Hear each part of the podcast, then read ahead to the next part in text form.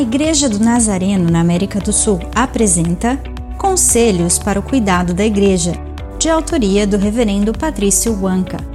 Ouça este podcast que irá abençoar a sua vida.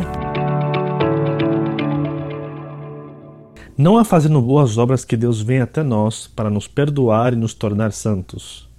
Pelo contrário, Cristo veio quando éramos escravos de todos os tipos de desejos e prazeres. Vivíamos na maldade e na inveja. Odiávamos a todos, até a nós mesmos.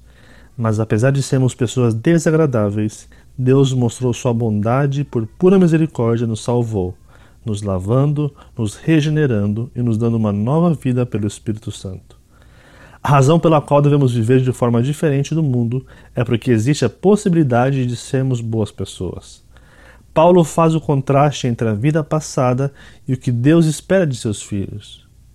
E se Deus permite que alcancemos esses padrões, então vamos vivê-lo, porque isso agrada a Deus.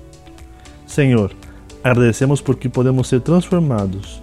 Nos dê um novo coração e coloque seu espírito para poder andar nos seus estatutos e colocá-los em ação. Amém.